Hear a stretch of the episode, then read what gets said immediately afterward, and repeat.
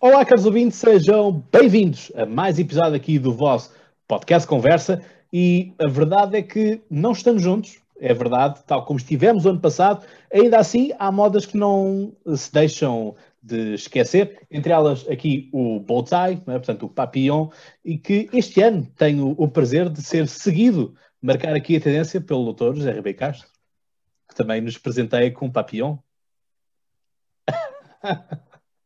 Bem-vindo, Dr. Eh, José Ribeiro Castro. Obrigado por mais um ano cá estar. Muito obrigado. Boa noite a todos. Boa noite a todos. Vai ser um programa excepcional que vai dar na mídia internacional, certamente. Bom, vamos, vamos ver, isso, isso tudo depende. Pelo menos pela comunidade, comunidade de portugueses, uh, tem estado a crescer uh, a nível de seguidores lá fora. Uh, portanto, um bem-aja, um, abraço para todas as nossas comunidades lusófonas que nos ouvem. João Estreia Vieira, tu que estás cá desde o segundo ano? É verdade, já sou, já sou um repetente nestas andanças. Bom dia, boa tarde ou boa noite, conforme, conforme a altura do dia em que nos estejam a ver. E obrigado, Cláudia, mais uma vez por me teres convidado a mim e, e por teres convidado a comunidade de Cultura e Arte a marcar aqui a presença. Muito obrigado. Sim, obrigado eu também por, por estares. Essa frase também foi repetida num episódio pelo próprio Dr. José Berri Castro, uh, numa, numa grande referência à rádio. Um, e era esta, esta questão também de a tropa do costume, como, como poderemos dizer assim, estar aqui em permanência, acho que é bom porque permite-nos fazer uma leitura uh, comparativa. Eu gosto muito de estudos comparatistas e, portanto, podemos olhar para o passado e dizermos: bom, fizemos assim, agora continua a assar, portanto, já tínhamos previsto no ano passado que poderia ser assim, etc, etc. Portanto, assim é. E, uh, Joana Maral Dias, uh, grande amiga, obrigado por estares aqui hoje também. Gosto, Cláudia, obrigada pelo convite.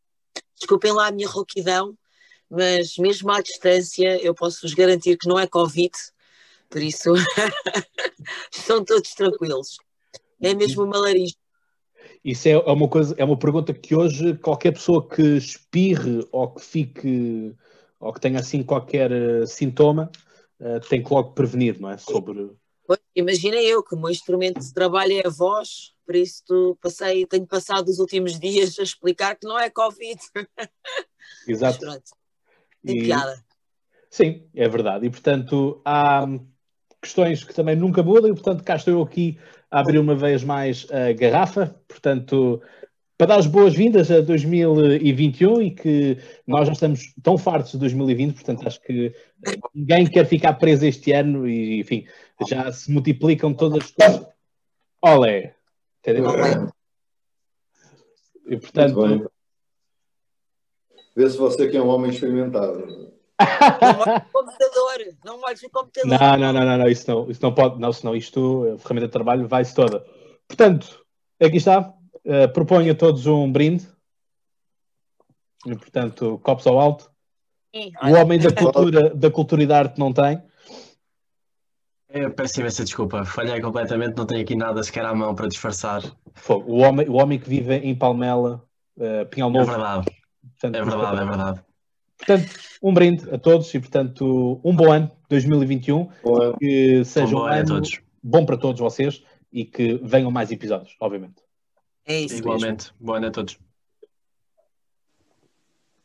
E que estejamos cá no próximo ano também. Exato. Portanto, que a tropa, a tropa do costume cá esteja. Ora, este é certamente um dos episódios mais esperados de todos os anos e, portanto, é sempre bom assim o fazer e vocês, ouvintes, foram chamados uma vez mais à coação para falarmos sobre aquilo que é o galardão esperado sempre. Leia-se a personalidade política internacional e a personalidade política nacional. Este ano, como no próximo ano, no início de janeiro, vamos ter as eleições para as presidenciais, decidi fazer aqui uma sondagem que, enfim, não tem qualquer tipo de critério científico, mas vale, vale pela piada e vale também pela parte de nós uh, analisarmos a mesma aqui, e vamos começar a fazer ao contrário. Portanto, se das outras vezes uh, comece sempre por uh, fazer as vossas, entregar logo o galardão, vamos ler os vossos comentários que vocês deixarem, portanto, interessantes e agradeço imenso e podemos também discutir aqui alguns. E, portanto, começamos pelo primeiro que diz, uh, portanto, comentários, sugestões a deixar ao podcast Conversa. Para já, nada a dizer. Corrupção em Portugal. Uh, eu já tenho um episódio a falar sobre a corrupção com o João Paulo Batalha, portanto é uma questão de rever, neste caso, esse episódio. Outro comentário, achei interessantíssimo dos posts dos poderes presenciais, sugiro que uses mais vezes esta dinâmica de partilha de conhecimentos nas redes sociais.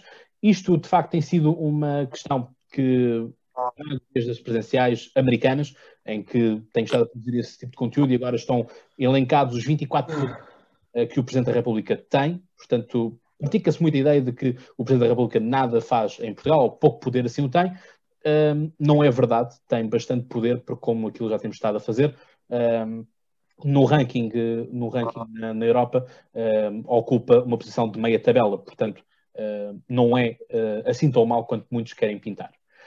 Episódios não passarem dos 45 minutos, bem, isso depende muito das temáticas. Este episódio certamente passará os 45 minutos, uh, os outros todos passaram. Uh, falar mais sobre ideologias, obviamente, se é necessário fazer. Este trabalho seria interessante fazeres uma sessão de perguntas e respostas no Instagram e continuares com a Academia de Política. Até agora, um excelente trabalho continua assim. As perguntas e respostas é um espaço que foi inaugurado no fim de semana passado, portanto, nós estamos hoje a gravar na noite de 22 de dezembro, em que vocês fazem perguntas, eu faço, uh, dou-vos as respostas e, portanto, permite esta, um, esta questão também de maior proximidade para convosco. Portanto, já está a ser aplicado. Obrigado pelo comentário também. Gostaria que fizessem um, um, podcast tipo Política para Totós, aquelas noções básicas de política contada quase a crianças, para melhor entendimento. Isso é o objetivo da Academia Política, que vai arrancar finalmente em janeiro. Portanto, digo isto finalmente porque é uma questão que já está há muito tempo para ser uh, falada, uh, só que por uh, questões de trabalho, por todas as mais outras variantes, não é possível de o fazer. Mas agora vai em janeiro, eh, depois dos presenciais estar tudo passado, eh, já, se, já será possível terem então a Academia Política. Todas as semanas, ou uma vez por mês, um podcast com bons livros que leste no passado e que recomendas, focado mais na política, nas outras leituras, também ficção, história, etc. Portanto, uh, João, tu também, se quiseres ir alimentando esta lista com sugestões, acho que a comunidade cultura e arte pode fazer aqui um bom trabalho, certamente. Um, falar sobre a teoria por detrás das ideologias, obviamente que isto é algo a falar, uh, contenção bom trabalho, imparcialidade, cinco estrelas, um, enfim, destacar aqui também alguns, para também não ler aqui tantos, para, para não, não, massacrar assim tanto este episódio. Continuar com o empenho que tem tido no podcast, procurar sempre melhorar, e isso não passa despercebido. Penso que deveria ter entrevistados militantes não conhecidos de alguns partidos, pois de constantes ideias. Portanto, sim, poderá ser uma questão também a ver-se. Um, excelente trabalho que continua com este nível de desempenho, seriedade e imparcialidade para que possa chegar ao maior número possível de portugueses. E depois temos aqui alguém que fez um comentário interessante com uma hashtag que é queremos o André Ventura na cadeira quente. E, caros ouvintes, posso-vos dar aqui notícia de primeira mão. André Ventura aceitou vir ao podcast Conversa. Portanto, três convites feitos e finalmente uh, é, aceita o, o desafio. Uh, Mudou-se também a equipa de, de, de comunicação por parte do, do, Chega, portanto, e uh, esta diretora de comunicação já assim o fez convite é feito, obviamente, tendo em conta que André Ventura é candidato presidencial e, portanto, eu faço sempre o convite a todos os candidatos para que todos possam aqui vir e vocês colocarem as perguntas como vocês têm estado a fazer aos demais candidatos. Um, qual a literacia política do eleitorado, visto em grande plano? E, Joana, isto era uma coisa que eu queria falar contigo também, e lanço-te o desafio aqui em podcast, que é fazermos uma radiografia, uh, portanto, eu faria uma radiografia daquilo que é a literacia dos deputados que estão eleitos no Parlamento, mas da sua parte um, sugeri que fizéssemos uma, o traçar um perfil político do ponto de vista da, da psicologia uh, dos principais líderes parlamentares. Estás-me a sugerir fazer isso hoje? Não, não, não é hoje. Fazemos. para 2020, para 2020 fazermos uma série de episódios assim. Sim, podemos, podemos fazer essa experiência, ver como é que corre, ver se não vamos presos. isso, isso também, também poderia ser, pode, bem, bem nos pode calhar algum, algum tipo de, de queixa nesse sentido. Um, sei que não é fácil, mas gostaria que abordasses mais a política da União Europeia, as implicações que tem em Portugal, convidar o Camilo Lourenço pela sua crónica diária A Cor do Dinheiro. O Camilo Lourenço, houve alguns de vocês que já fizeram até contactos com ele uh, para me convidar para lá, portanto, não sei, ainda não tive qualquer tipo de, de resposta. Quando as entrevistas, uh, estas não, esta não vale a pena, uh, porque era a questão de, das perguntas, as perguntas aparecem. Uh, eu não tenho problema nenhum que as perguntas sejam públicas, toda a gente veja quais são as perguntas que eu vou fazer, portanto, nada, nada mais por aí.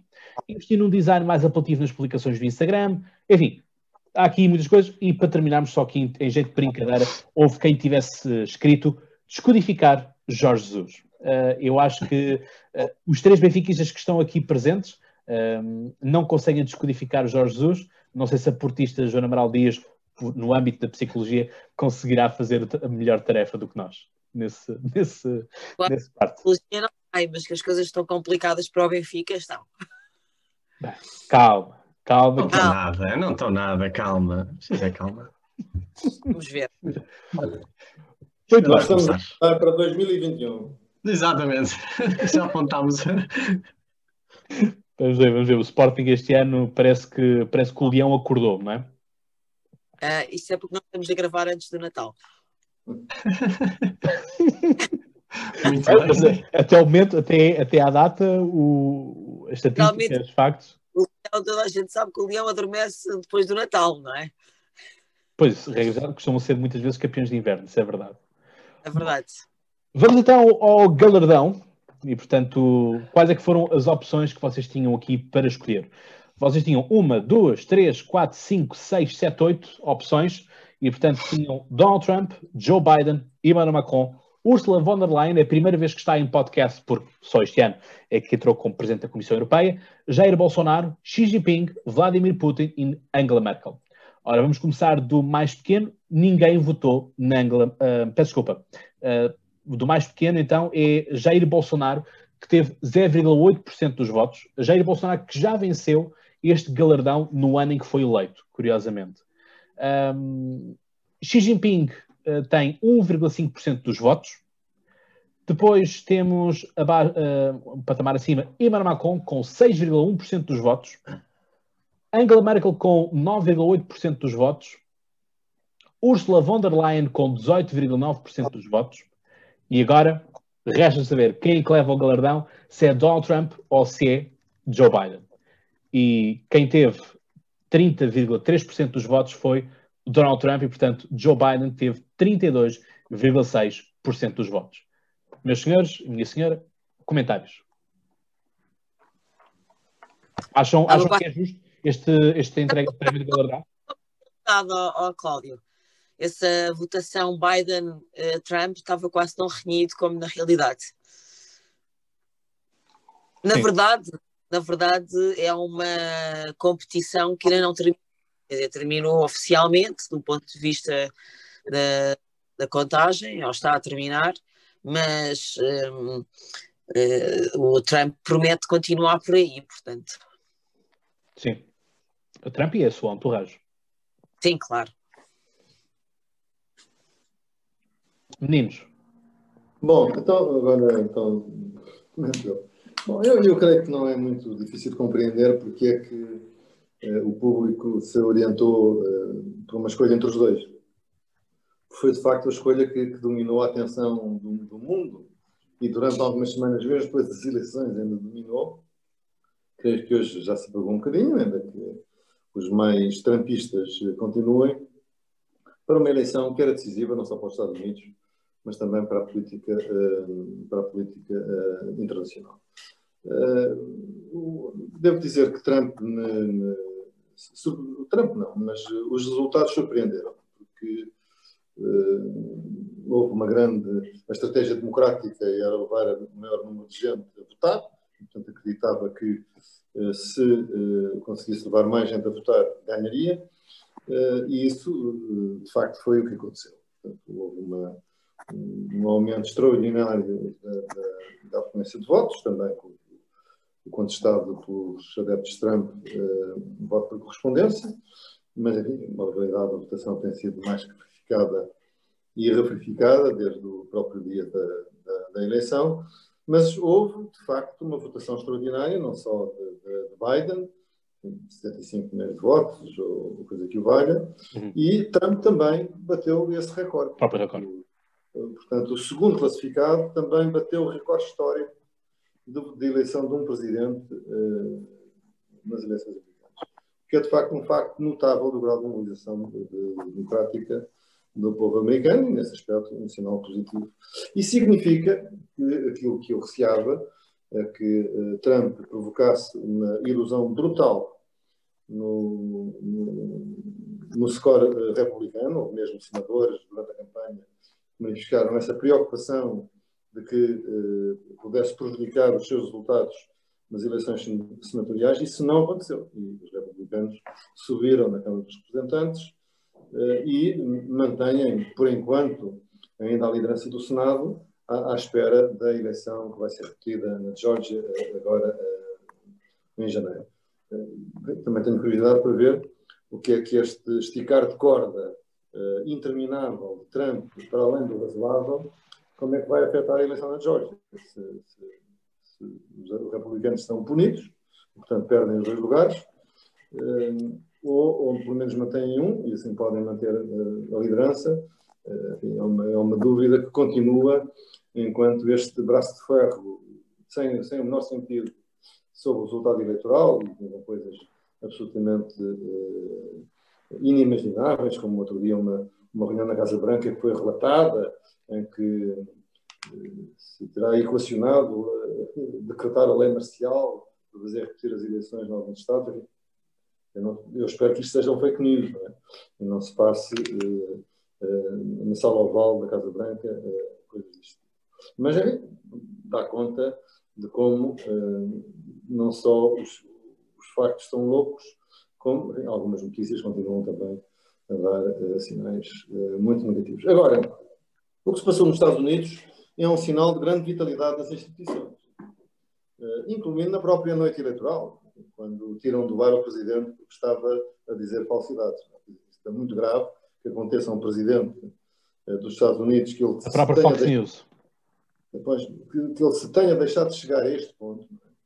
Já tinha sido uh, cortado no, no, Twitter e não sei se também noutras redes sociais uh, portanto que é uma coisa extrema e, mas enfim uh, que as pessoas foram aceitando porque as posições dele eram bastante desrazoáveis e na própria noite eleitoral, numa conferência de imprensa, eh, perante os excessos que ele está a dizer, eh, três, três televisões majors se tiram do bar. É uma coisa inimaginável que aconteça, mas por outro lado significa que as instituições, e as televisões são também instituições, uh, da, de poder, não é? têm capacidade de reagir numa circunstância crítica. Enfim, e o, próprio Procurador-Geral, as instituições americanas têm o Supremo Tribunal, que tanto se especulou, eh, portanto, as instituições americanas mostraram, como agora se diz, uma grande resiliência eh, a circunstâncias extremamente desafiantes. Exatamente. O que isto já provocou foi, hoje tive, hoje vi imagens do, do, do enfim, comícios do, dos republicanos, em que o slogan da candidatura é Vote Earlier, portanto, votem mais cedo.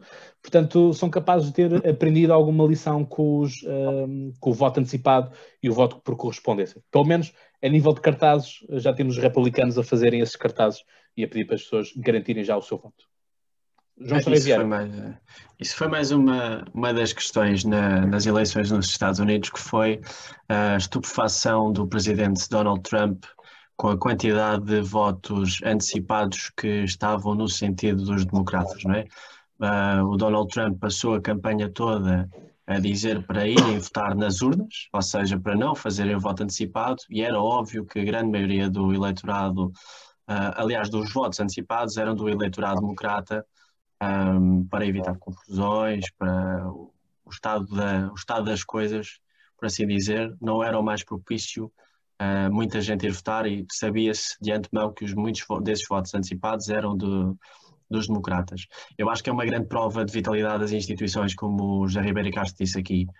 Um, e uh, o eleitorado democrata já sabia a priori que o segredo estaria em ir votar, ir buscar muitos votos a muita gente que não tem o hábito de, de votar, digamos assim, uh, nomeadamente a minorias, uh, que também foram muito muito objeto de, de acontecimentos este ano, digamos assim.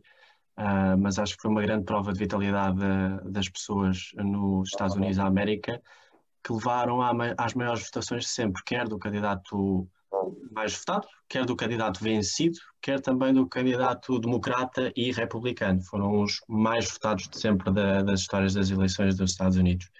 Uh, eu, em contraciclo, votei, no entanto, em Xi Jinping como, como figura do ano.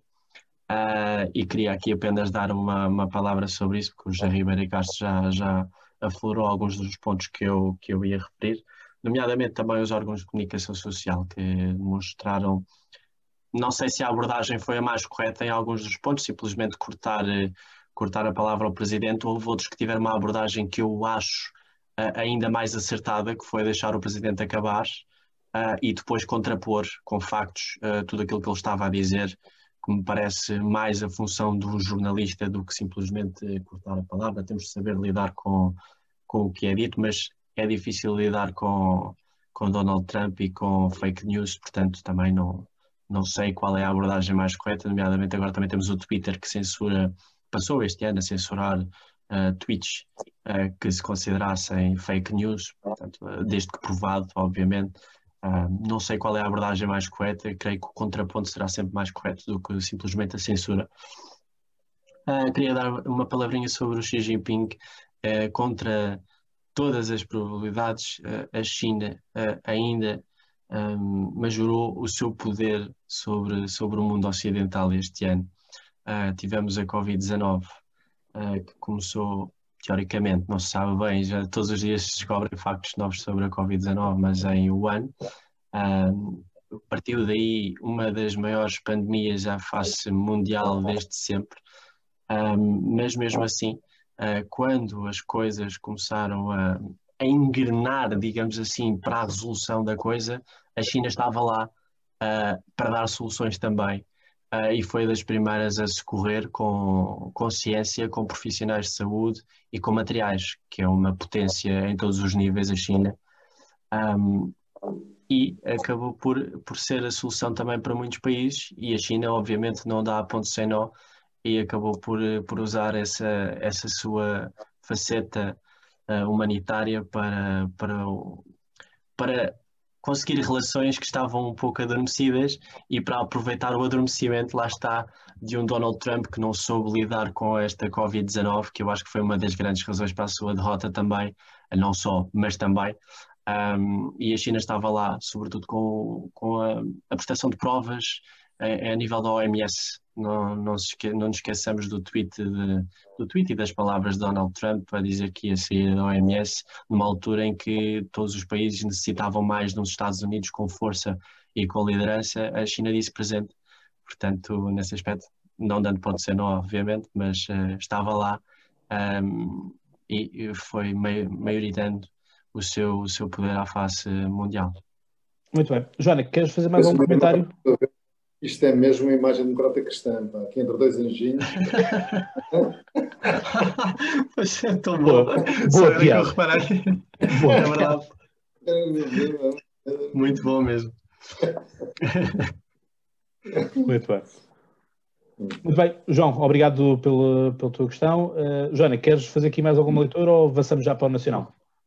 Relativamente às eleições americanas, que são um acontecimento político, não sei qual delas, eh, em qual votaria no Biden ou no Trump, não é? Porque 2020 não aconteceu só nas eleições, não é? 2020 foi muito marcado por Trump, sem dúvida alguma.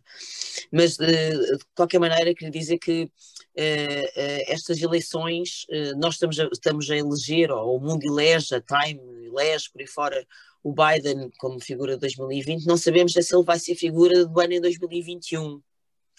Eh, e se Trump não será uma figura competidora, eu acho que a, a, questão dessa rivalidade mantém-se.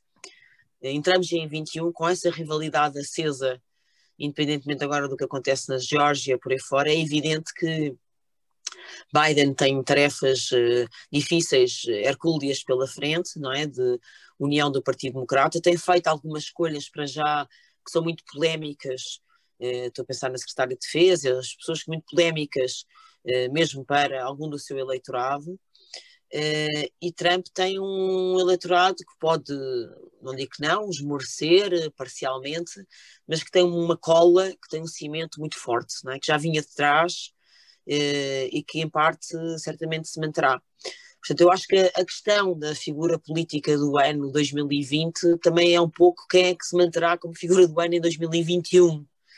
Hum, porque é óbvio, eh, eu compreendo eh, até do ponto de vista humano ou psicológico, se quiseres, eh, Cláudio, eu uhum. compreendo o alívio que muitas pessoas sentiram a ver o Trump a ser arredado da, da, cadeira de poder na Casa Branca, compreendo até a alegria que muitas pessoas sentiram a ver o Biden e a Kamala Harris, mas uh, é preciso compreender que uh, o Biden não vai ser um presidente fofinho, é? uh, nem vai ser.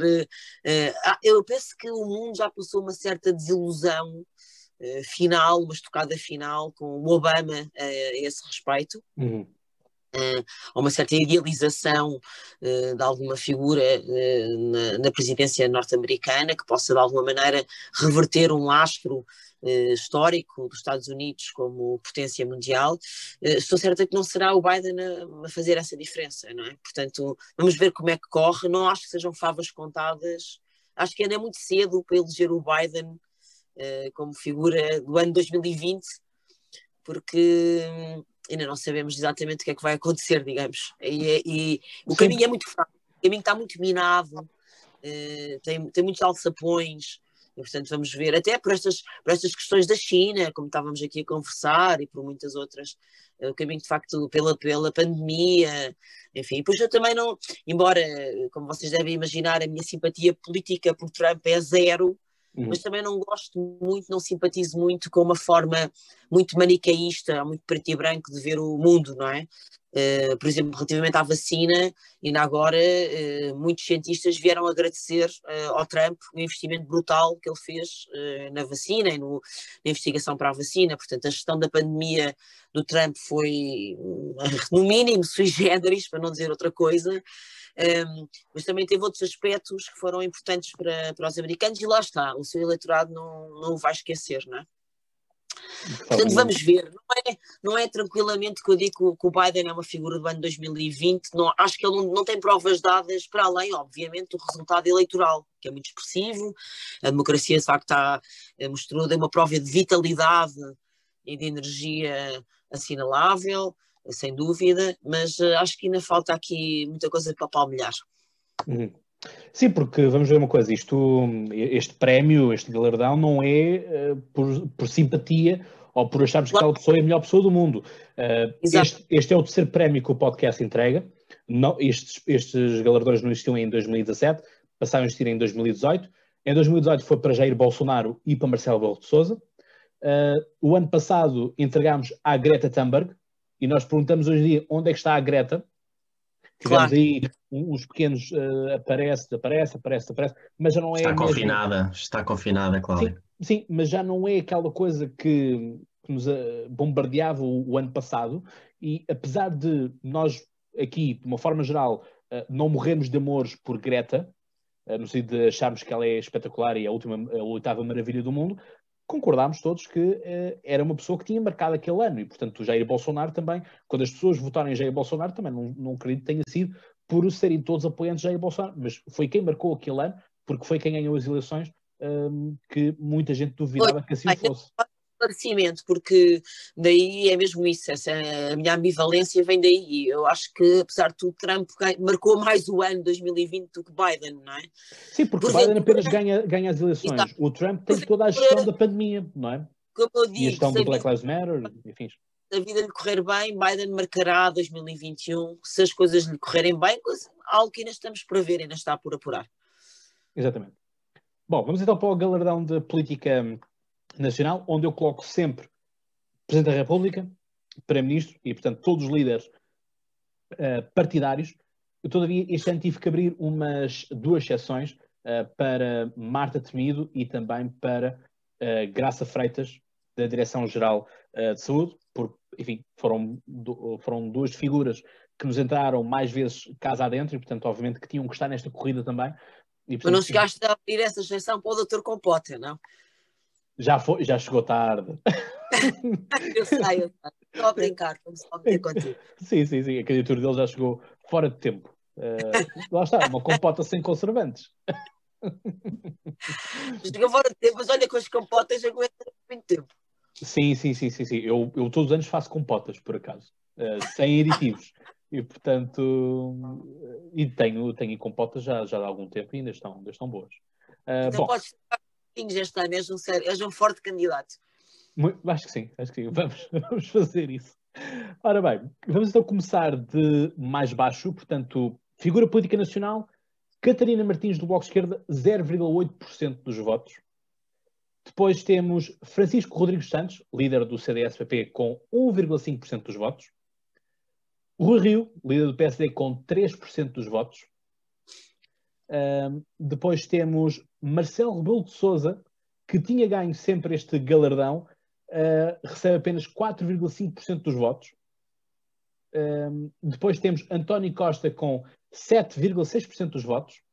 Graça Freitas com 9,1% dos votos. Marta Temido com 2,1% dos votos.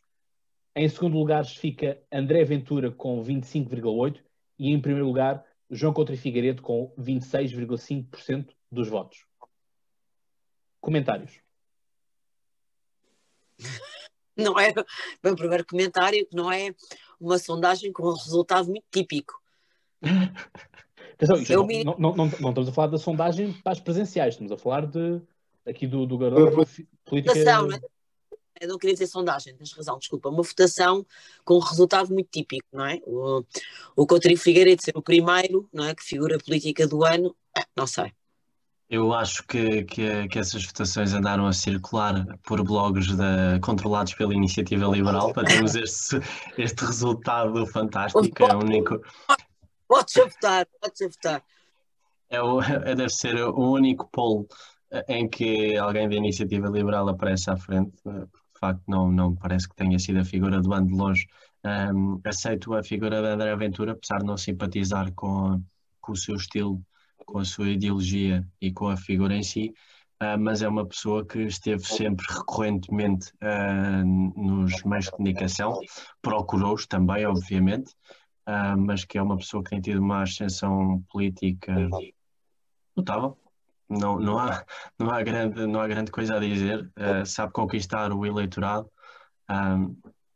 lá está, apesar de não simpatizar com a pessoa, mas para mim a figura do ano foi sem dúvida a Marta Temido, a Ministra da Saúde, que no meio de uma, no meio de uma grave crise uh, sanitária de saúde pública, uh, soube sempre ter uma palavra de uma palavra serena, soube sempre manter, manter a calma e, e até há uma semana uma semana e, e, e, pouco atrás em que se emocionou numa, numa conferência de imprensa porque as pessoas no Instituto Ricardo Jorge, eh, onde as pessoas, as pessoas emocionam-se também, mas uma palavra especial para a Marta Temido, que me pareceu uma pessoa muito serena, muito competente também, um, e foi a minha votação para, para a figura do ano. Em relação às outras, uh, às outras votações, surpreende-me se calhar uh, António Costa tão baixo.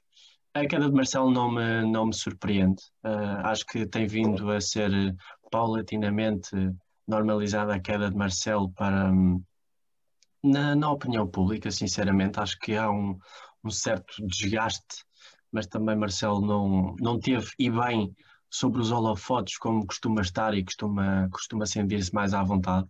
Acho que não foi, não foi um ano de Marcelo, foi mais um ano de, de António Costa e de Marta Temido, creio eu.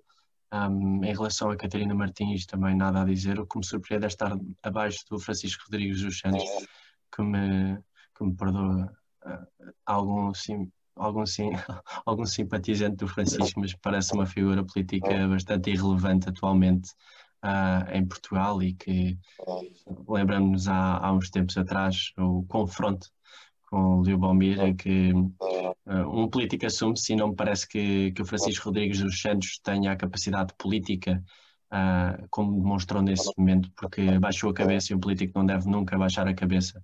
Um político deve, deve ir com uma mensagem clara, deve ir com soluções também e deve estar preparado para, para fazer valer o seu ponto de vista. Francisco Rodrigues dos Santos não me parece nada disso, uh, muito menos para liderar um partido histórico como o CDS-PP, ah, um partido que a nossa democracia precisa. Uh, não parece a pessoa indicada para o fazer. Mas uma palavra final, Marta Temido, sem dúvida, a minha figura do ano. Pela, pela mensagem, pelo tom, pela serenidade e por ter ter feito um trabalho que eu acho apreciável no meio desta crise que, que ainda atravessamos. Uhum. Bem, eu aqui concordo, concordo, com tudo aquilo que tu dizes, uh, João, uh, em pleno. Uh, todavia, acho que também João Coutinho Figueiredo assumiu uma postura como líder da oposição, sobretudo à questão toda dos, dos estados de emergência e tudo mais. Portanto, acho que dentro do Parlamento foi quem mais fez oposição ao governo e a própria iniciativa liberal capitalizou muito isso a nível de própria campanha interna nessa parte. Continuo a dizer, aquilo que já disse muitas vezes em, em, em episódios, que é, acho excessivo uh, esta ideia da iniciativa liberal, o fundamentalismo que tem contra o socialismo, contra o comunismo. Acho que uh, só estar a falar mal e só estar no bota abaixo e não ser capaz de trazer outro tipo de, de soluções também não me parece muito bem. Apesar de no início terem vindo sempre com a ideia de ah, mas vejam nos países liberais como é que está a acontecer a gestão da pandemia, etc, etc, está-se a conseguir fazer são esses países que agora estão também a entrar em colapso uh, na gestão da, da, da, própria pandemia. Acho que é, desculpem, desculpem estar a tomar este tempo, que vou já passar a palavra, mas acho que a iniciativa liberal é uma descoberta política no nosso país, eh, pelo, pelos eh, personagens que tem à frente. Não digo personagens, sem tão pejorativo, porque João Coutinho Figueiredo, mas sobretudo Carlos Guimarães Pinto parecem pessoas bastante inteligentes. Uh, mas era um, era um discurso político que, que fazia falta uh, em termos de contraponto político no nosso país uh, e eu acho que acho que têm mais a ganhar se, se abdicarem desse discurso anticomunista, antissocialista uh, e se focarem mais na sua própria mensagem política que eu acho que é muito válida na democracia. Porque vai cansando. A deixa do, do João, posso, Cláudio? Força, claro. Porque eu, eu por acaso, um, tenho, teria dificuldade em votar aqui, porque para mim a figura política do ano em Portugal é a fragmentação política. O fenómeno político, digamos assim, uh, o acontecimento político para mim em 2020 é a fragmentação política. De facto, esta, o, o, repara, nós estamos aqui hoje a falar Uh, em dezembro de 2020, do Coutinho Figueiredo, do André Ventura, não é? De haver, podíamos falar de outras figuras que marcaram politicamente o ano, até da Joacine, não é? Mas o facto de haver esta, este leque, não é? Uh, ver esta diversidade é novo, é inédito, é inaudito, de facto, no espectro político português, marca uma diferença. O ano passado uh, falámos dela. Pois, falámos dela. Este ano ela concretizou-se, não é assim? Ela ganhou forma, ela ganhou colorido, exprimiu-se, manifestou-se, uh, tem outra intensidade, não é? As pessoas percebem hoje, ganhou forma. Uh, hoje, quando se fala desta diversidade, as pessoas, uh, o eleitor comum e até eventualmente menos politizado, percebe o que é que se está a falar. E de facto é uma coisa que veio para ficar. 2020 confirmou o seu enraizamento, 2020 confirmou que efetivamente esta diversidade tem, tem chão, tem, tem espaço para se expandir, eventualmente até se pode expandir mais uh, e que há, como o João estava a dizer, havia espaço para estes discursos, havia espaço para outras narrativas políticas. Uh, quando se fala do André Ventura, do João Contra Figueiredo, etc., havia de facto esses vazios uh, que estes, estes novos protagonistas vieram ocupar. Um, e por isso eu acho que esta, e, e isso agora vai ter uh, consequências. Nós uh, vimos de algum modo o primeiro capítulo, assistimos ao primeiro capítulo uh, desse, desse acontecimento que agora se vai desenrolar com as presidenciais e depois com o novo ciclo que se vai abrir, com as autárquicas e por aí fora. Muito bem. Doutor Ribeiro Castro. eu creio que a, a votação é compreensível, porque, no fundo, não representa obviamente o país, mas no público do podcast significa que escolheram fenómenos políticos novos. É? Portanto, os dois protagonistas dos, dos, de, dos, dos, fenómenos políticos novos são os premiados e com uma distinção da IL frente ao Chega, que eu creio que também é compreensível pensando no que é o, também o público do, do, do, podcast.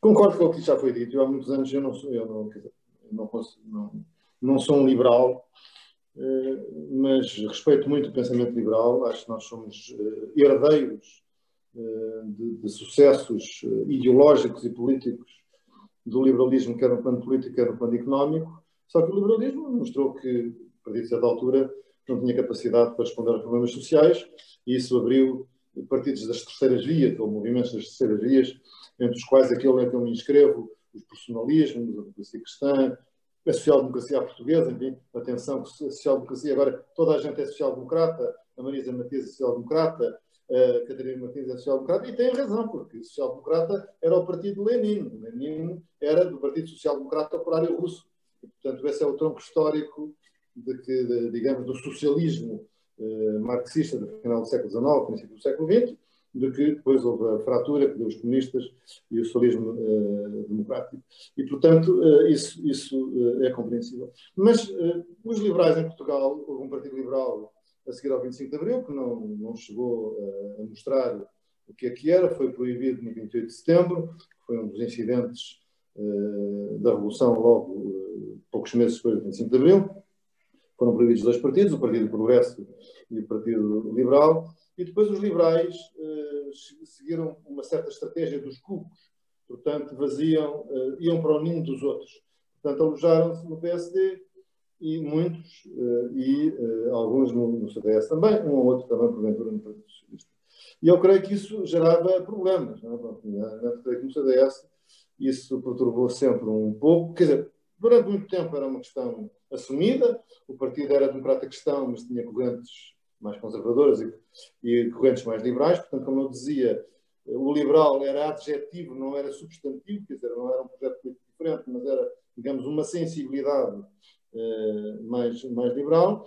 Eh, mas, no fim, eh, ultimamente, isso é manifesto que há correntes no CDS que, conscientemente ou não, trabalham para uma fratura. Mesquita Nunes foi apresentado como candidato presidencial putativo da, da IL. Ele próprio fez movimentos para ser candidato às eleições presidenciais, um, querendo ter o apoio do partido, o que não aconteceu. Hoje, enfim, há dias, vem-se a saber que o Michel Seifert, que é um, foi deputado pelo Porto, um jovem, eh, que foi também presidente da juventude do CDS, eh, é o mandatário nacional do, do, do, do Manhã.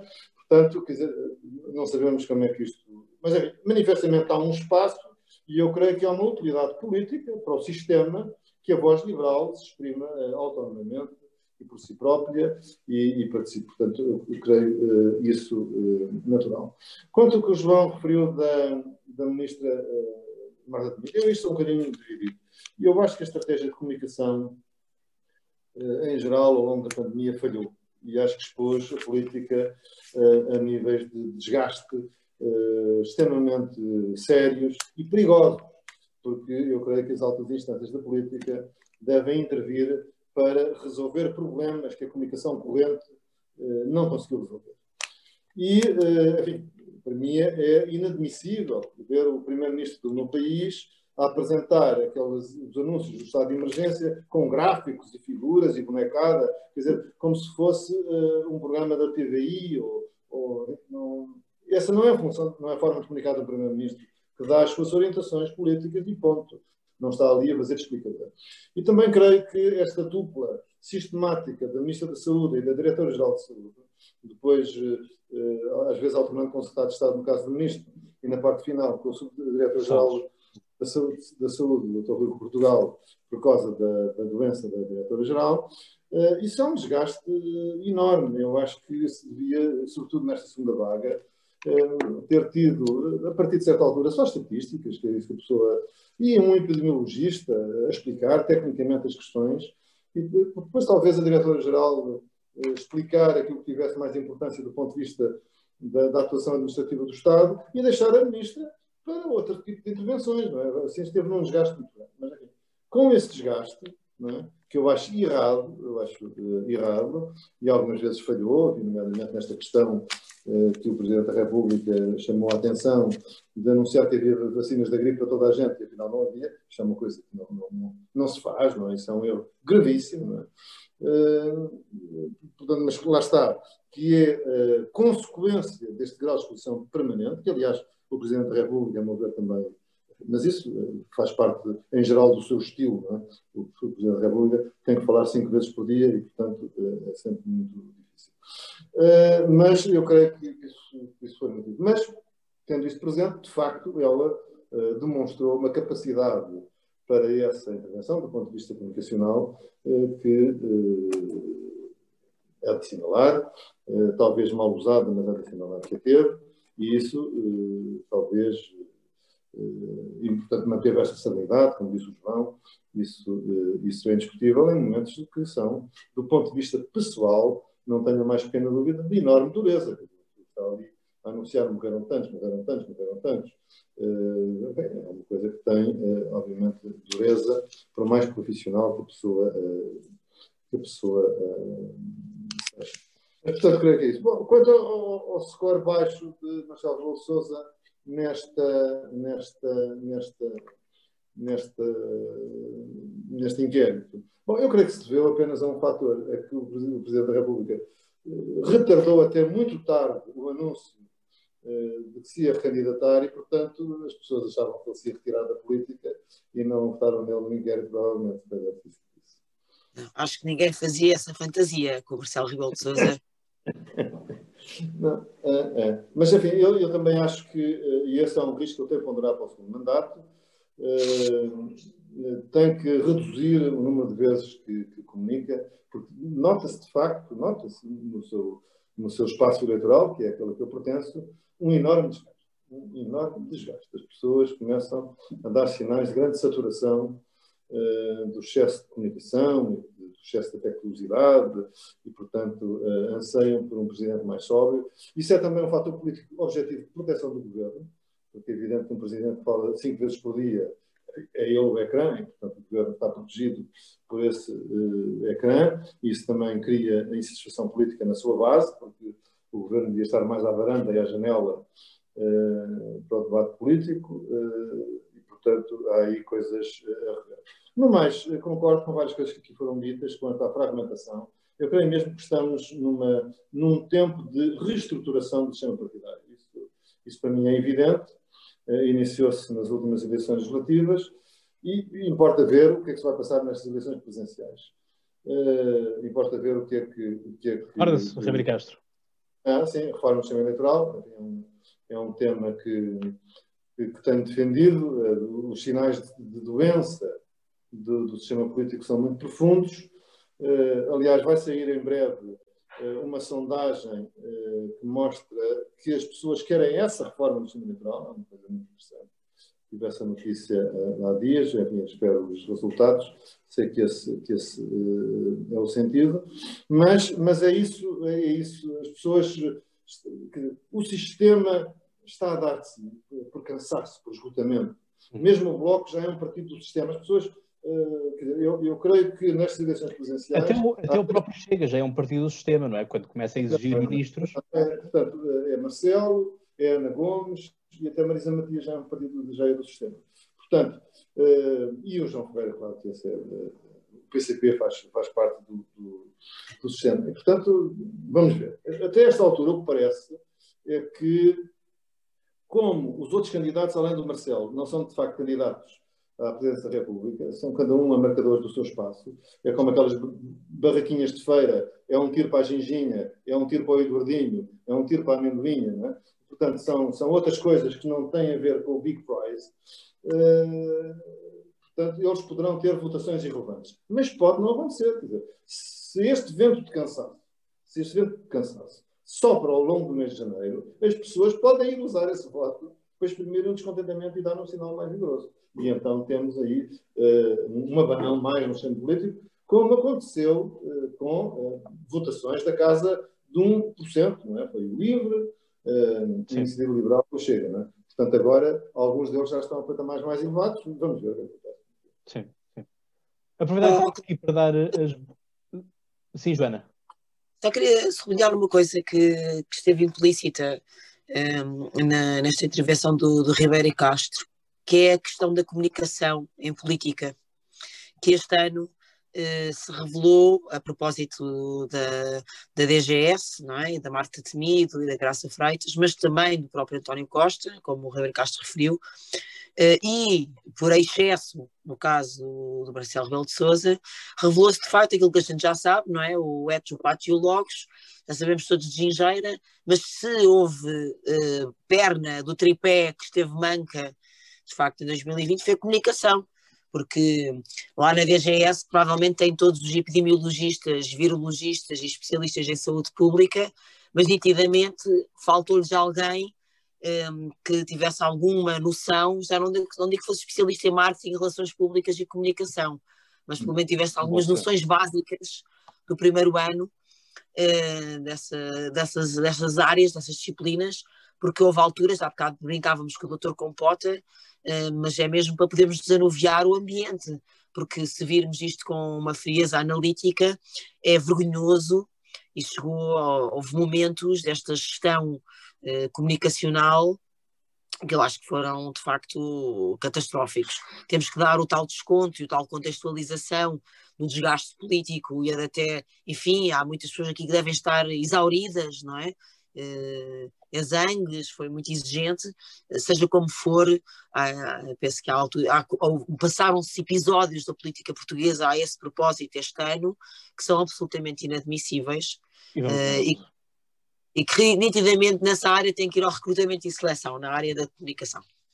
Muito bem. Nessa altura sentiu-se o fantasma de Eduardo Cabrita pairar aqui no ar. Sim, mas já lá vamos. já, já lá vamos. Porque... Certeza que já lá vamos, não é? Já lá vamos, é impossível não irmos lá. Uh, João Pedro Mendonça da Sport TV, dou-te um brinde, boas-vindas. São João, só Pedro, boa noite. Olá, boa noite. Olá desculpem o atraso, mas uh, para já já percebi que nesta festa de ano novo sou mais mal vestido, o que não, o que não, não, não é mal. E também já percebi também, também é verdade, mas não, tens, não, não queres dizer que as coisas mal Cláudio, que Não te fica nada bem. Não te fica nada bem. Eu estava a tentar ajudar, eu estava, Pedro, estava-te a querer tentar ajudar, não. só isso. E depois o cenário, uh, naturalmente também, porque eu não estou vestido de gala e naturalmente que atrás de mim está apenas uma, uma televisão que foi o sítio mais recatado que eu consegui encontrar pelo menos para, para vos ouvir um bocadinho, estar convosco. Já cheguei tarde, mas uh, já sorri muito, já ri muito também e estava aqui a ouvir a, a, Joana nesta parte da comunicação, que me diz muito respeito. Eu acho que eles não têm que ir para um curso, de, ou não têm que ir para recrutamento e seleção. Eu acho que eles têm que voltar à primeira classe e aprender o beabá de, de como comunicar. Deixa-me só meter, porque vocês, Força. pelo menos tu, Cláudio, sabes, Uh, a política não é bem a minha área, uh, eu sou um, um, honrado apartidário, mas que tenho as minhas convicções também. E a questão do Ministério da Saúde, sobretudo daquelas conferências, uh, que eu diria quase. aliás, o Ricardo Araújo Pereira agradecia todas as semanas às conferências da DGS, por algum motivo. É, eu costumo dizer que têm de explicar àqueles senhores que é bom falar, mas também é bom estar calado de vez em quando. E o mal do nosso. é verdade, e o mal do nosso governo, ou dos nossos governos, estão aqui, eh, vocês que, estão, que têm muito mais atenção política, o mal também do governo é que, ou dos governos, porque é histórico, cada ministério tem a sua assessoria de imprensa e a sua assessoria de comunicação, portanto, ninguém se entende. Cada ministério faz o que quer, fala do que quer, quando quer, e depois não há uma só voz. Nós ouvimos à segunda-feira o Ministério da Saúde a dizer uma coisa, o António Costa à terça dizia outra, e depois vinha mais algum ministro a dizer outra coisa completamente diferente. Portanto, é o desacerto. Acho que a pandemia só comprovou aquilo que eu acho é que andamos todos muito desalinhados, sobretudo nesses aspectos. Mas mais importante é vê-los. Estão de boa saúde, pelo menos, boa imagem a vossa. Tu também estás, também estás bem. Eu não sei se vais ficar com boa imagem quando te ganhar na, naquele, naquele jogo que ainda estamos para, para fazer. Já lá vai uns aninhos, é verdade. Desde 2019, quando ganhámos a, a Liga das Nações. Isso mesmo. Portanto, passou um ano em branco. É para Mas... poupar, poupar a goleada também. É, pronto, fazemos, fazemos isso também. Uh, mas pronto, mas uh, este, esta ideia também é neste mesmo episódio, uh, recebemos aqui as mais variadas áreas, por assim dizer, podemos, obviamente que a tónica deste podcast é política, obviamente que a política é o, core, é o centro de, eu gosto análise. Muito, é? atenção, eu apesar de ser partidário, eu gosto muito de política, eu divirto-me bastante. Sim, é que a política é, isso, é divertida. Divirto-me muito em Portugal, acho que é muito divertida a política apesar de termos pessoas muito competentes, porque é verdade, não estou a ser irónico, há mesmo pessoas muito competentes. Mas eu, nestes últimos meses, tenho rido mais que é para não chorar, para ser sincero. Exatamente. E este, este ano que uh, reduzimos a meses de eficácia ou de efetividade, uh, porque o resto dos outros meses passámos a sobreviver, basicamente. uh, e a Joana também certamente poderá falar ou dar um toque nisto mais, mais à frente, em que não morremos da doença, mas poderemos estar a morrer da cura, no sentido de que há muitas pessoas que este o confinamento e tudo mais lhes afetou bastante. E, portanto, vamos ter não só os infectados do Covid-19, mas vamos ter pessoas também com problemas do, do foro, do foro psiquiátrico, mental, uh, e, portanto, que vamos certamente falar mais lá para a frente. Só para despacharmos aqui muito rapidamente, só para encerrarmos isto, enfim, esta é a tal sondagem que eu digo que isto não tem qualquer uh, rigor científico, nada assim do género, enfim, foi apenas um, um exercício feito. Um, com a menos votação temos uh, temos uh, João Ferreira com 0,8% dos votos, temos Tim de Rãs com 1,5% dos votos, Marisa Matias com 2,3% dos votos, um, Ana Gomes com 15,2% dos votos, André Ventura com 16,7% dos votos, Marcelo Rebelo de Souza com, com 17,4% dos votos e Tiago Maianchi com uh, 32,6% dos votos. Ainda assim, há aqui um fator que eu vos quero uh, deixar aqui em questão e que foi algo que o, o João Estróia Vieira nos uh, fez questão também de relembrar no, no, próprio chat que nós temos no, no grupo WhatsApp, uh, que era a questão do voto em branco. E, portanto, a nível de voto em branco, estamos a falar ainda de 13,6% das pessoas que votam em branco. Portanto, acho que é um dado curioso como o voto em branco consegue ficar à frente de alguns candidatos aqui também. Portanto, acho que também há pessoas que fazem este voto em branco como o voto de protesto. Portanto, pedimos só mesmo um minuto rapidamente para isto, para avançarmos para, avançarmos para, as, para, as, para os fenómenos que tivemos de 2020. Uh, João Estreia Vieira, um minuto, rapidamente. Eu, acho que é de abrir a garrafa de champanhe para o, para o Tiago Maia. Portanto, é o único comentário que eu tenho a fazer. Mandar aquele aqui ganhou, pronto. É, é, é importante. Mas, enfim, não, estes, estes inquéritos não dizem muito, enfim, com todo o respeito do podcast, fosse no podcast ou na CNN, eh, em que a base estatística seria com certeza maior, mas são, são inquéritos. Eh, Sim, não, votam pessoas que não têm idade para votar, portanto. Uh, portanto. Mas, enfim, dá, dá, dá, mais um indicador de qual é o público do podcast do que propriamente. Uh, nomeadamente, cruzando com as outras respostas, é possível ter uh, um retrato de quais são, naturalmente, um público jovem, uh, atento aos fenómenos novos. Vemos que aqui, ainda que entre Maian e, e André Ventura uh, esteja o Marcelo e Ventura esteja muito próximo de Ana Gomes, mas vê-se que os dois vencedores da personalidade do ano, os, os dois setores vencedores estão também refletidos aí. Portanto, são, lá está. É, é, a atração pelos fenómenos novos que caracteriza. Muito bem. João História Vieira. Eh, bem, quando, quando solicitaste a resposta a esta, uh, qual era a minha preferência, digamos assim, uh, por estes candidatos, na altura saltou-me logo à vista que faltava o voto em branco, que para já é, é talvez a minha maior, a minha maior pendência, pendência de voto, digamos assim. Tenho claramente uma candidata da minha área política, por assim dizer, que é, que é Ana Gomes, mas não me tenho revisto, quer na gerência da sua candidatura, quer na, na mensagem, no discurso, lá está, falarmos da comunicação muito importante, porque apesar de ser a minha área política, faz-me retroceder todos os dias um bocadinho no meu sentido de voto, que previamente estava mais inclinado para ela. Quer sobre a questão das vacinas, que falou, falou mal, quer sobre a questão do, do Rui Pinto, que também não tem sido propriamente, uh, não tem tido maior acerto nas suas considerações sobre o mesmo. A Ana Gomes tem sido um bocadinho desastrada e alguns considerandos, ou seja, tanta fome uh, de Câmara como tem o nosso atual Presidente da República, não lhe tem feito muito bem e eu acho que tem mais, mais afastado do sentido de votos de muitas pessoas do que, do que ganho com isso. Uh, e nesse sentido, no caso da vacina, não? É? Uh, vacina vinda de França. Essa claro que sim, foi, foi, foi aquela que eu, que eu toquei, além do Rui Pinto e de outras, de outras considerações feitas pela Ana Gomes. Uh, se numa fase prévia o meu voto estava mais inclinado para ela, todas as considerações que ela tem feito ao longo das últimas muitas semanas e ver a desorganização que a sua candidatura também tem demonstrado dia após dia uh, e as pessoas que, que também se rodeia, uh, não que eu tenha nada, pessoal em relação a elas, mas tenho considerações políticas em relação a essas escolhas um, fazem-me retroceder nesse sentido de voto e, portanto, em relação aos candidatos mais votados, que é Maia, Ventura e Marcelo Rebelo de Sousa, lá está. O Maia é o seguimento de todas as outras votações que, que fizeste e os resultados que já, já previam este, este entendimento, ou seja, a iniciativa liberal a ganhar nas votações do podcast Conversa Política, uh, mas não creio que, que se vá reverter uh, durante as presidenciais esse mesmo sentido de voto. Uh, obviamente, aliás, prevejo uma, uma votação bastante residual, vamos ficar sem tempo, uma votação bastante residual para o Maia, à volta do 1, tal por cento, não, não mais do que isso. Muito bem. Joana. Sim, diz-me. Consideração sobre esta sondagem? Não, eventualmente estava aqui a pensar que se é verdade que é mais, como dizia o Ribeiro e Castro, é mais um, um raio-x ao público do teu podcast do que propriamente uma sondagem fiel, não é? Isso que se pretende nas presidenciais, parece que de facto o Marcelo Rebelo de Sousa não penetra tão bem no eleitorado mais jovem. Pronto, é esse exercício que nós podemos fazer com esta sondagem, é perceber onde é que a mensagem entra.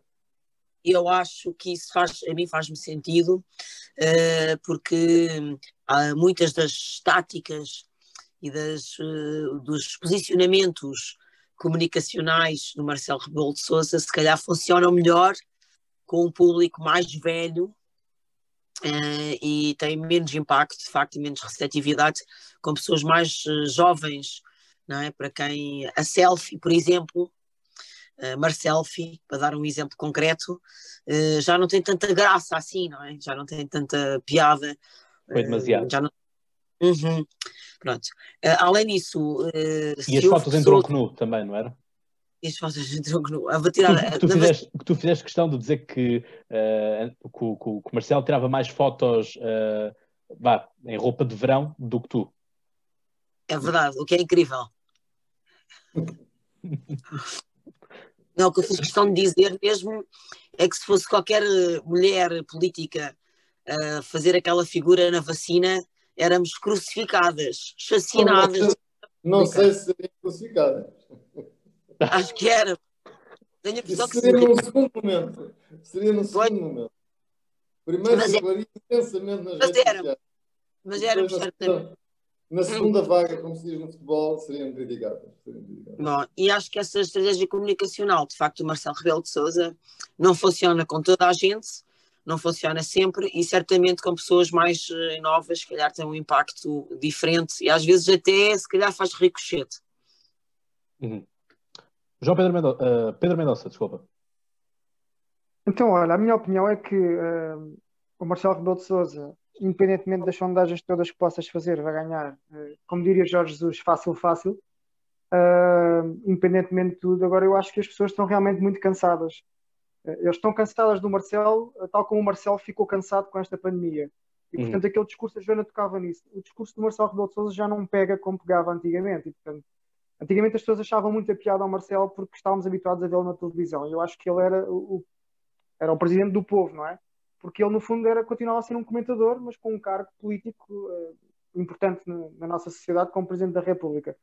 Mas as pessoas depois começaram a querer, se calhar, ter mais o Presidente e menos uh, o comentador. E, e, há ali um ponto em que ele quer mudar um bocadinho a estratégia, parece-me, uh, mas não tem, este, não tem, entre aspas, capacidade para o fazer. Portanto, eu acho que os, a maioria dos políticos consegue fazer isso, que é uma adaptação rápida ao meio onde se inserem e, e aquilo que vivemos.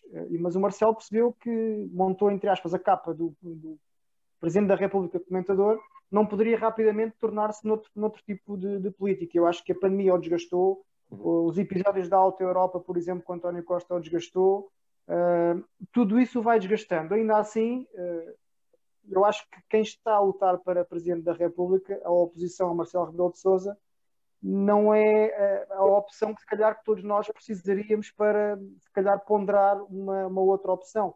Eu acho sou João... não é? Sim, eu acho que o João tocou num ponto importante há pouco, que tem a questão, a questão do voto em branco. Eu acho que já, já houve também o voto do protesto, que é nós olhamos para um candidato e vamos, vamos votar como protesto num outro candidato. Eu acho que as pessoas hoje em dia, ou nestas eleições, vão estar muito mais viradas para votar em branco uh, ou, ou fazer um voto nulo e se calhar escrever um testamento e explicar porque é que não querem votar, porque estão realmente cansadas. ficaram cansadas, e não é só a pandemia, estão cansados, sobretudo, dos muitos erros que vamos vendo, uh, não só do Presidente da República, como, como, como do Governo. Eu acho que, que, a maioria das pessoas não consegue também fazer essa distinção entre o que é o Governo e a Presidente da República, porque muitas vezes nós conseguimos olhar para o Marcelo Rebelo de Sousa e eu acho que temos ali quase um segundo Primeiro-Ministro, ou um primeiro, se é que me consigo fazer entender uhum. ou explicar da melhor forma. O fenómeno André Ventura, eu acho que, que é um fenómeno uh, que vai perdurar, uh, não sei mais quanto tempo, eu acho que é um bocadinho um fenómeno quase como o reality show, que tem muito a ver com aquilo que, quando é novidade, nós todos vamos ver, facilmente nos cansamos, não é? Porque acontece com os reality shows, mas vamos continuando a acompanhar e a perceber aquilo. Eu acho que ele tem uma estratégia que já todos percebemos, ou pelo menos nós conseguimos perceber, muitas pessoas ainda não, dizem aquilo que nós queremos ouvir. Nem que hoje seja preto e amanhã branco, e no dia seguinte amarelo e depois azul. Mas a verdade, eu, por exemplo, pá, que me considero minimamente inteligente, uh, a última entrevista que eu vi dele na RTP com o João Alduino Faria, eu estou a ouvi-lo e fechar os olhos eu digo, estás a dizer aquilo que eu quero ouvir, ou aquilo que eu se calhar muitas coisas eu faria e gostava de fazer, sabendo eu que tu podes pensar e dizer, mas que amanhã tu não vais fazer isso porque é impossível. E portanto, a questão é que se vende muito bem a todos os públicos. Entre aspas, se isto fosse marketing, não é? Ele consegue vender-se muito bem. É uma marca que se vende muito bem e vai ganhar muitos votos não sei quantos serão, nem, nem se, se, chegarão para sequer uh, criar aqui uh, um novo paradigma na política, mas uh, parece-me que está a conquistar um público de tal ordem que, por exemplo, a questão da comparação com a doutora Ana Gomes, as coisas serão muito equilibradas. E só o facto de ser equilibrado, eu acho que estamos aqui a olhar para um novo fenómeno político. Eu não gosto muito de ir para a questão da extrema-direita e do pensamento de extrema-direita, não é muito por aí. Acho que é uma figura que apareceu e que diz aquilo que nós queremos ouvir. E, portanto, nós estamos tão fartos de ouvir o que é politicamente correto ou incorreto e aqueles discursos que nos foram cansando durante esta pandemia, que aparece aqui uma figura, eu não voto nele, não me identifico naturalmente, mas a questão é que há muita coisa que ele diz que eu concordo, e se calhar muita coisa que ele diz e tu, Cláudio, concordas, e há algumas coisas que ele diz que a Joana concorda. Agora, no ponto geral, eu não consigo votar no, numa pessoa não, assim. Eu não estou muito. Eu, por acaso, não estou muito de acordo consigo, porque eu creio que eu, que eu, creio que o André Ventura tem uh, todas as condições, ou tinha todas as condições, para ter um ótimo resultado nestes presidenciais. E ele perseguiu essa oportunidade. Quer dizer, a estratégia do, do Ventura não tem nada de novo, é clássica, portanto é um líder do Partido Novo, e portanto usa as presenciais como um fator de afirmação e de contagem do seu eleitorado para procurar capitalizar mais tarde nas eleições legislativas. Eu acho que isto é sempre uh, uma ilusão, nunca funcionou em Portugal, mas a estratégia já foi posta em jogo várias vezes e sempre que há candidaturas, aqui no CDS isso falou-se várias vezes, portanto aparece este raciocínio. E, de facto, André Ventura tinha, perante o Marcelo, condições extraordinárias para fazer um resultado extraordinário. Uh, passo o pleonasmo. Uh, ter uma votação próxima dos 20%. Não, ou 15%. Porquê? Porque o Marcelo de Sousa tem um grande desgaste, basicamente, no eleitorado à direita. Houve muito eleitorado que contou que uh, Marcelo Rebelo de Sousa fosse um, um, um, presidente da oposição António Costa e a Jeringonça. Não foi, em meu ver também não poderia ser, mas também que não fosse tão protetor de, do governo como muito, sobretudo o eleitorado, não digo também as direções dos partidos, só que não o dizem, uh, mas sente, sente que uh, o, o, Marcelo, o, presidente Marcelo Rebelo Sousa é, é, visto como parte do eleitorado como o melhor amigo de, eh, de, António Costa e a cena da Alta Europa agravou isso e portanto, bom, e portanto isto abre uma alameda, não é só uma avenida, é uma alameda de crescimento para André Ventura. O que é estranho é que aparentemente as sondagens, não a do, não a do podcast, mas as sondagens públicas não o refletem e portanto Dão 8, mantém, manda, mantém Ana Gomes à frente que apesar de tudo tem uma vida bastante mais difícil, porque boa parte do, do Partido Socialista uh, votará, uh, votará no, no, uh, em Marcelo Paulo Sousa, além do eleitorado do CDS e do PSD e, e indiferenciados, e não tem propriamente uma máquina a apoiá-la, como, como, tem a André Ventura, que tem a máquina do Chega, por pequena que seja uma máquina, a Iniciativa Liberal apoia o Manhã, o PCP, que tem uma, uma máquina velha, mas confiável do ponto de vista do seu comportamento no terreno, eh, lá está, e portanto a Ana Gomes tem uma, uma, tarefa um pouco mais difícil, e como, como não sei se foi o João, se foi o Pedro que referiu, eh, uma grande desorganização. De facto, uh, aparece aí a grande desorganização a ressaltar. E, portanto, o André Ventura tem, de facto, uma oportunidade, vamos ver o que é que acontece.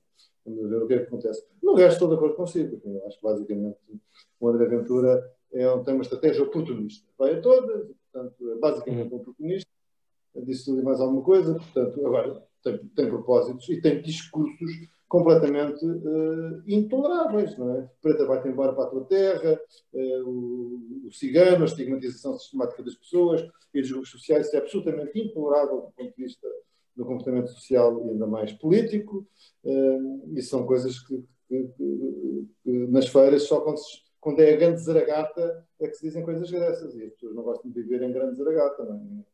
ninguém gosta disso, e, pronto, e, e, depois quebrou de facto, não é uma, não é uma barreira politicamente correta, quer dizer, quando há propostas de prisão perpétua, de fazer uma referência à pena de morte, de a castração química, física, não é? Quer dizer, são coisas, são coisas de facto, quer dizer, é o regresso ao castigo físico, isso é uma coisa absolutamente intolerável, o castigo físico como instrumento de ação penal, isso é, um, é, um, é uma coisa absolutamente uh, louca, não é? E, portanto, tem, merece de facto uma, uma fortíssima rejeição. Agora, compreendo que ele interpreta o quê? Eu costumo dizer que o Chega não é um partido, é uma interjeição. É o Chega, Chega, é o que aquilo é. Pessoas que foram acumulando irritações, sobretudo à direita, e estão irritadas, e têm todas as razões para estar irritadas. As pessoas têm muita razão para estar irritada eh, e frustrada, e de promessas não cumpridas, e de políticos que são os aldrabões, aquelas coisas que a gente ouve. À direita e Castro, há muitas pessoas que estão, sentem que foram abandonadas pela democracia e que estão dispostas a abandonar a democracia de volta. Exatamente, pronto. E portanto que estão, que estão, estão zangadas, estão zangadas, e portanto esse partido que tem como nome uh, e como símbolo essa interjeição é, é, de facto bastante, uh, bastante apelativo, eu compreendo isso, e, e, acho que os partidos têm que perceber isso. Os partidos é querem recuperar, perceber que foram eles e são eles que alimentam o Chega. O Chega não é alimentado. É, é porque os partidos abdicaram de representar o que é que seja. Nós estamos hoje numa democracia que é de representação teatral, não é de representação política. Portanto, as pessoas esqueceram-se, eh, os partidos, os deputados, que estão a representar politicamente pessoas e que têm que honrar essa representação. Têm que ter presente que têm que prestar contas. Quando não cumpre, têm que explicar porquê, têm que estar próximo das pessoas e não neste carrinhos de corso em que uh, a democracia, uh, de certo modo, se, se, transformou. Muito bem. Vamos então agora avançar então, para os momentos de 2020. Deixa-me só dizer uma coisa. Força, Joana. Deixa só para fechar aqui uma coisa do Marcelo. É porque eu acho que o Marcelo, com as suas selfies, os seus beijinhos e os abraços, era o presidente da insustentável leveza do ser. Os seus comentários uh, vestir a pele ainda do comentador, andar por todo lado, aparecer em todas as ocasiões, telefonar a toda a gente. Portanto, era o presidente para 2019. Para 2020, com a sua grávidas, com o, sua, o seu peso esmagador via pandemia e destruição do tecido económico e social, Marcelo Rebelo de Souza, de facto, como estava uh, a dizer há bocado o, o, João, não estava adaptado a isso, não se consegue, ou o Pedro que estava a dizer, aliás, perdão, não se adaptou a isso.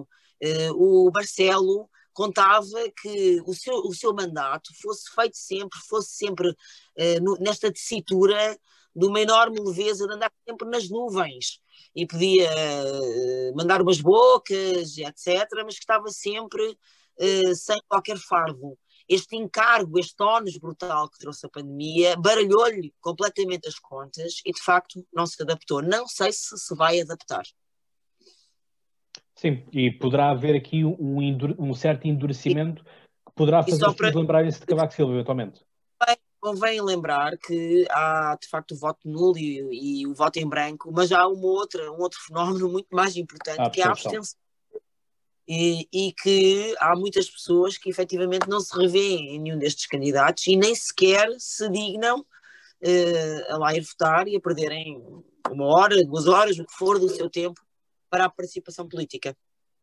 Eu, infelizmente, já tenho muitos amigos meus que, enfim, não são políticos ativos, mas adoram a política tanto, tanto quanto eu, e há muitos que já estão com esse, a começar a ter esse discurso que dizem, Cláudio, isto parece ser estúpido, e nós que, às vezes, aqui em tertulias que nós fazemos, uh, criticamos tanto o abstencionismo, mas se calhar eu nem sequer vou votar nesse dia. E isto começa a me preocupar. É quando eu tenho pessoas que uh, seriam tão válidas para estar neste painel, por exemplo, uh, podiam estar aqui a fazer também um bom trabalho e estão com esse tipo de discurso. Mas pronto, vamos avançar então para aquilo que foi o. o... A abstenção pode Muito ser. rapidamente, Ribeiro Castro. Muito rapidamente, pode ser catastrófica, porque uh, na primeira eleição presidencial, há cinco anos, pela primeira vez, numa eleição de primeiro mandato, houve mais de 50% de abstenções. Portanto, já tinha havido em eleições de segundo mandato, com Sampaio e Cavaco, que na segunda volta, na segunda, na segunda eleição, muita gente não vai votar porque o Presidente está certo, mas na última, o que já é um sinal do tal desgaste do sistema político que nós temos tratado em programas a reforma eleitoral, pela primeira vez, mais de metade não foi votado. E agora, tendencialmente, vários sinais apontam que podemos ter uma, uma uh, não só uma abstenção recorde, como uh, largamente recorde. Muito bem, é isso. Ora, vamos ver então quais são as vossas escolhas do ano.